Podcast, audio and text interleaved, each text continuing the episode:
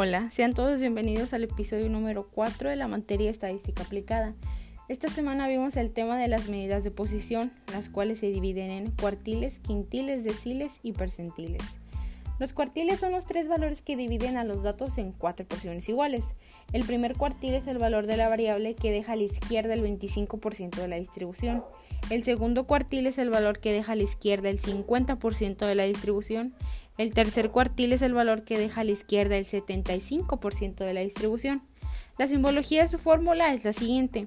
LI es igual al límite real inferior de la clase del decil X. N es igual a la cantidad total de datos. F es igual a la frecuencia acumulada de la clase que antecede a la clase del cuartil. F es igual a la frecuencia de la clase del cuartil y C es igual a la amplitud del intervalo de la clase del cuartil. Los deciles son los nueve valores que dividen al conjunto de datos ordenados en 10 porciones iguales.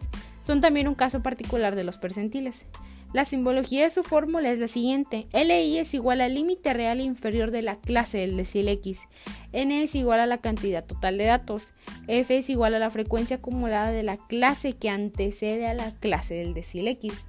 F es igual a la frecuencia de la clase del decil X y C es igual a la amplitud del intervalo de la clase del decil X. Los percentiles son 99 valores que dividen en 100 porciones iguales el conjunto de datos ordenados. La simbología de su fórmula es la siguiente. LI es igual al límite real inferior de la clase del percentil X.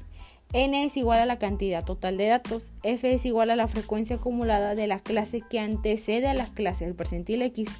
F es igual a la frecuencia de la clase del percentil X. C es igual a la amplitud del intervalo del percentil X. Sin nada más que agregar, eso es todo por el episodio de hoy. Nos vemos la próxima semana. Hasta luego.